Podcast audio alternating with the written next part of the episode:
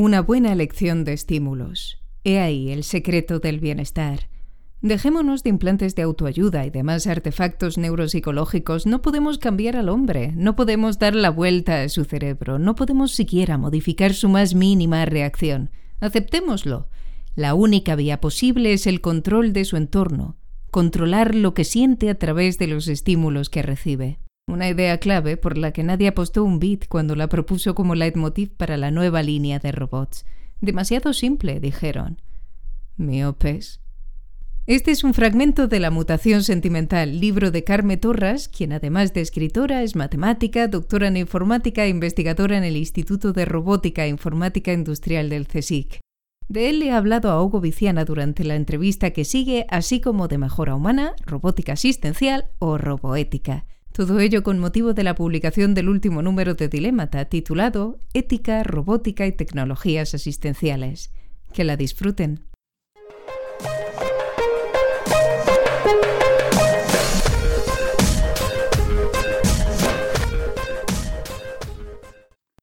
Carmen Torras, en pocas palabras, para los que nos escuchan, eh, ¿qué es eso de la roboética? Bueno, la roboética es una nueva disciplina que surgió ah, hacia 2011, una cosa así, eh, debido a que las nuevas tecnologías, la robótica, la inteligencia artificial, eh, están cada vez más eh, en la vida cotidiana y en contacto con las personas. entonces surgió esta disciplina que estudia las implicaciones positivas y negativas que puede tener estas tecnologías para el individuo y para la sociedad. Más o menos esto es de lo que trata. En los extremos más, más rotundos, ¿se da en, roboética también este contraste que se da en otras áreas de, la ética de la tecnología entre los transhumanistas por un lado y los conservadores o bioconservadores por, por otro? Sí, sí, se habla de, ello. Mm, quizá un poco distinto de, cómo se habla en otros ámbitos. aquí mm, se tienen en cuenta, pues esto, por ejemplo, implantes o mm, prótesis que en principio se desarrollan para paliar discapacidades eh, de las personas, pero que claro, también pueden ser utilizados para mejorar o incluso para dotar a las personas de capacidades nuevas, por ejemplo, de visión nocturna mm, en la oscuridad.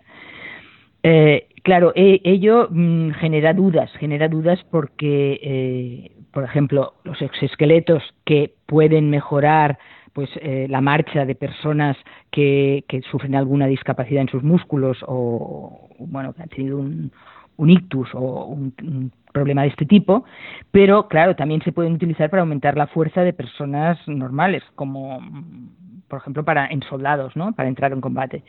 Eh, otros tipos de implantes pues pueden crear eh, brechas cognitivas personas pues eso que, pueden permitírselo pues ponerse un implante a la larga pues de memoria o de traducción o lo que sea eh, todo esto está en, discusión no porque abrirá pues pues brechas digitales aunque pues claro todo lo que se puede desarrollar en principio se acaba desarrollando y se acaba implantando pero sí, es un tema de debate. Para traer la discusión al, al número de Dilemata, ¿Se dan desafíos éticos particulares en el contexto de la, de la robótica existencial? ¿Hay algo, ¿Hay algo propio, algo así como una roboética asistencial? Sí, sí, por supuesto. todos los problemas que surgen de cuando la toma de decisiones automática por parte de máquinas o, de robots entra en conflicto con la libertad y dignidad humanas, pues eh, ello sucede mucho en, en el ámbito asistencial. Eh, por poner pues algunos ejemplos, eh, hay que evitar la objetivación, objetivización, ¿no? O sea, convertir a las personas en objetos. Antes, en el ámbito de la robótica industrial, pues el manejo de piezas se hace de una manera automática y no se quiere que en el ámbito asistencial las personas sean tratadas como pues piezas en una cadena de fabricación sino que es muy importante que estas personas sienten, sientan que tienen el control de la situación. Y el control de la situación les viene de que mm, pues, el robot, por ejemplo, cada vez más ¿no? habrá robots que permitirán, eh, por ejemplo, en un hospital, trasladar una persona de la cama a la silla de ruedas o viceversa. Para ello, claro, tendrán que entrar en contacto con esta persona y mm, pues tomarla eh, y, ponerla en, el otro sitio, ¿no? Entonces es muy importante mm, que esa persona sepa en cada momento, o sea, que el robot le informe de te voy a tomar pues, por la espalda, por las piernas y te voy a traspasar. ¿Estás eh, de acuerdo en que te ponga en la silla de ruedas? etcétera. Y si en cualquier momento la persona dice, no, no, no, no, no, no me da miedo, vuélveme a dejar en, en la cama, pues que lo haga. Y eso no solo en estos robots eh, que trasladan, pues como decía, de la cama a la silla de ruedas, sino también, por ejemplo, en robots que, en nuestro caso estamos desarrollando, pues que eh, pongan zapatos, por ejemplo, o ayuden a vestir. Otros problemas, aparte de la objetificación que decía, es eh, el aislamiento social. Es decir, si, si tenemos una persona, un robot que cuida a una persona que vive autónomamente sola en su casa y que ya pues le, dice cuándo tiene que ir al médico, le dice cuándo tiene que tomar la medicación, etcétera, pues igual esa persona delega en, en el robot todas las decisiones y ya incluso no hace falta que hable pues con, con, otras personas, con sus amigos, con su familia, porque bueno, el robot ya se lo hace todo y se lo dice todo. Claro, mm, incluso pues a lo mejor los familiares tienen una cierta dejadez, ¿no? Decir, bueno, pues esta persona ya mm, el robot le, proporciona todo lo que necesita y ya no hace falta que la visite tan a menudo, ¿no? También mm, puede llegar a engaño, ¿no? Pueden pensar que es un sustituto emocional en el sentido de que, de que les da compañía, les da cariño, se preocupa por ellos, cuando no es cierto, ¿no? El robot pues sigue unas reglas fijas y no tiene ningún tipo de, respuesta emocional. También pues la privacidad ese robot puede transmitir datos transmitir datos de lo que esta persona está haciendo a, terceros eh, bueno etcétera. Ahora mismo estáis estáis trabajando en, varios proyectos de, robótica asistencial y, algunos tienen nombres muy evocadores como como el proyecto Sócrates. Nos puedes hablar un poco más de esto tenemos distintos proyectos em, para realizar distintas actividades. Uno es, por ejemplo, dar de comer. ¿eh? Tenemos un, prototipo de brazo que eh, permite dar de comer a personas bien que pues tienen una discapacidad que no les permite hacerlo o bien que han sufrido un accidente temporal y pues se han roto los brazos, por ejemplo, ¿no? Entonces, eh, pues lo que hace, hay una cámara que ve cuando la persona abre la boca, incluso puede decirle qué tipo de comida quiere y, mm, digamos, el, robot le alimenta. Es un brazo eh, que se pone encima de la mesa, una cosa muy sencilla. Y hemos encontrado que esta es una aplicación precisamente muy respetuosa, en el sentido de que eh, em, pensábamos inicialmente que el cuidador a lo mejor diría, uy, esto me va a quitar el lugar de trabajo, o la persona alimentada Em, pues, pues a lo mejor tendría cierto miedo, cierta mm, resistencia a ser alimentado por una máquina. Y fue todo lo contrario. Cuando lo, mostramos en una residencia, pues los cuidadores dijeron, fantástico, a la hora de comer nos convertimos en máquinas nosotros y damos de comer así como en serie. Y la persona, las personas a que se les daba de comer decían, claro, es mucho más digno eh, pues que te dé de comer un, un utensilio, que en definitiva es como una prolongación de, los cubiertos, ¿no? que, autónomamente pues te está dando comer y tú puedes pues tener conversación con los cuidadores, es, mucho mejor para ellos. O sea que es una aplicación en que pasa esto, ¿no? que la persona se puede sentir mm, más libre y más autónoma. El proyecto Sócrates, por el que tú me preguntabas, es eh, en, lo hemos hecho en conjunción con la Fundación ACE, que es una fundación para enfermos de Alzheimer. Eh, eh, allí utilizan un juego de mesa que consiste en ordenar unos, unas fichas eh, por orden alfabético, tienen números o tienen letras en ellos, y con distintos niveles de dificultad, y lo hacen tanto para diagnosticar como para hacer terapia cognitiva, es decir, para mm, hacer entrenamiento, mejorar ¿no? las capacidades cognitivas. Y claro, la verdad es que tienen pocos terapeutas por la cantidad de, enfermos que, tienen que tratar. Entonces decían, pues esto, si pudieran hacer como una partida simultánea, que, como en, el ajedrez, ¿no? Pues tener distintos tableros con esto también, un brazo, un robot que ayude a cada paciente según sus necesidades. O sea, hay pacientes que mm, tienen muy poca deficiencia cognitiva y por tanto casi no hay que ayudarles a poner pues los las piezas en orden, en el orden que se les diga en el juego, o hay otros en que se les tiene que mm, dar una serie de pistas, no decir, ah, la pieza que buscas está en la primera fila. y, incluso señalarlo, ¿no? Con el, robot lo puede señalar o puede señalar una pieza en concreto o puede incluso mm, cogerla y ponerla en el sitio que corresponde. E incluso si la persona se equivoca, pues le puede decir, no, esta no es la ficha que tocaba, fíjate, es esta, y volver la, suya a su sitio y poner la otra. O sea, puede, eh, pues esto, darle como más motivación y más eh, estímulo que si fuera meramente tener una tablet, por ejemplo. Mm, y el terapeuta puede ir pasando de unos a otros y viendo cómo va evolucionando pues eh, el juego en los distintos participantes. Y una otra ventaja que tiene el, el robot es que puede acumular la historia del paciente a lo largo pues de meses o años incluso y ver pues si evoluciona positivamente, negativamente y mm, así el, el, terapeuta pues puede ajustar el tratamiento al estado mm, actual del paciente. Otro proyecto que tenemos es de ayudar a vestir a personas también con movilidad reducida. Este proyecto se llama Clotilde, es un proyecto a cinco años y mm, bueno pues se trata esto de ayudar a personas que mm, pues les cuesta porque tienen movilidad reducida que puedan vivir solos y también es una ayuda no es un, un robot general que puede hacer cualquier cosa lo que puede es manejar eh, productos deformables, ropa en este caso. También puede doblarla, colocarla en el armario al salir de, la lavadora, etcétera. Sí, has, mencionado toda una serie de, proyectos y aplicaciones que progresivamente parece que pueden eh, producir mejoras sustanciales en, la calidad de, vida de las personas eh, involucradas. Eh, no obstante, también es posible a lo mejor proyectarse con la imaginación con robots cada vez más autónomos, acaso cada vez más inteligentes. Y sobre esto planea también esta posibilidad de que se dé cierta forma de, paternalismo en la medida en que atienden a nuestras necesidades, un paternalismo benevolente, pero, pero no menos paternalismo. ¿Crees que podríamos perder algo de libertad a medida que los robots se vuelvan más autónomos e inteligentes? qué piensas de esto? Bueno, siempre es un riesgo. Delegar las decisiones en el robot es un riesgo. Eh, yo creo que hay que alcanzar un compromiso eh, entre las, las decisiones que puede tomar el robot autónomamente, porque claro, también nos va bien que sepa hacer cosas, que no hay que ya que teleoperarlo para que, porque entonces ya no, no, nos ayudaría, ¿no?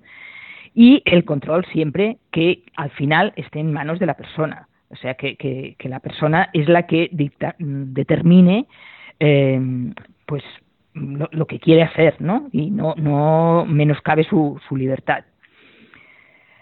Esto se parece un poco a toda la, discusión que hay ahora entre ceder datos personales para que las máquinas, digamos, tengan un modelo de usuario y entonces ya nos presenten eh, en las redes sociales o en Internet, pues, eh, digamos, las noticias y pues los productos que, que anuncian, etcétera, adecuados a nuestro perfil.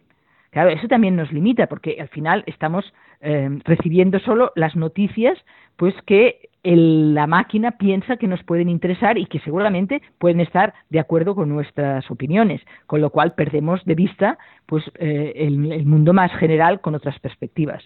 Pues un poco es lo mismo, ¿no? ¿Hasta qué punto estamos dispuestos a ceder toma de decisiones en la máquina para ganar eso, eficiencia y, más tiempo libre para nosotros, y, en qué medida no lo queremos, queremos resguardar nuestra libertad. O sea, yo, yo veo que es, es, este dilema siempre, ¿no?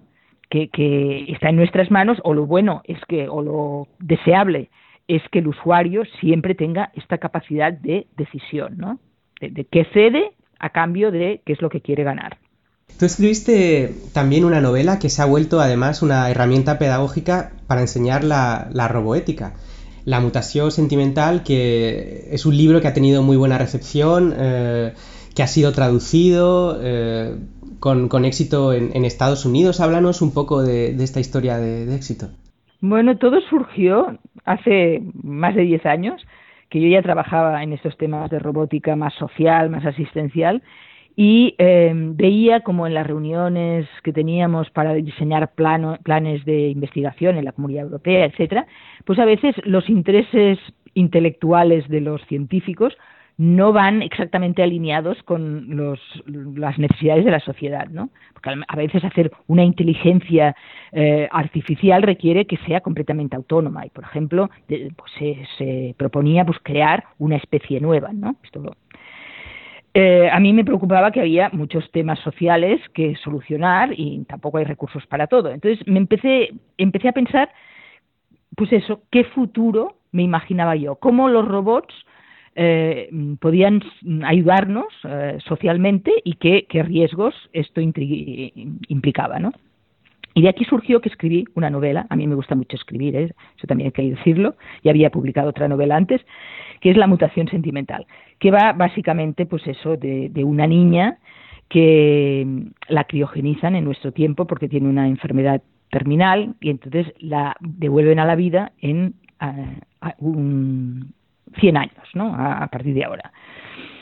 Y, se encuentra un mundo pues en que cada cual tiene un robot personal que le asiste en sus tareas y unos lo utilizan eh, pues proactivamente muy bien, ¿no? Se, valen del robot para eh, ampliar sus capacidades y, mm, digamos, tener mejores experiencias, eh, etcétera, y otros, en cambio, nada. O sea, utilizan el robot para que les dé entretenimiento, el robot les hace todo, delegan todas sus decisiones, y entonces, en distintos ámbitos, en el ámbito laboral, en el, ámbito escolar, pues eh, se plantean toda una serie de, pues eso, de dilemas éticos que eh, posteriormente, pues en Estados Unidos, que tienen una asignatura de ética en tecnología en las carreras de, de informática y de mm, ingenierías, etcétera, tiene esta asignatura obligatoria en que mm, dan eh, roboética o ética en tecnología basándose en eh, muchas veces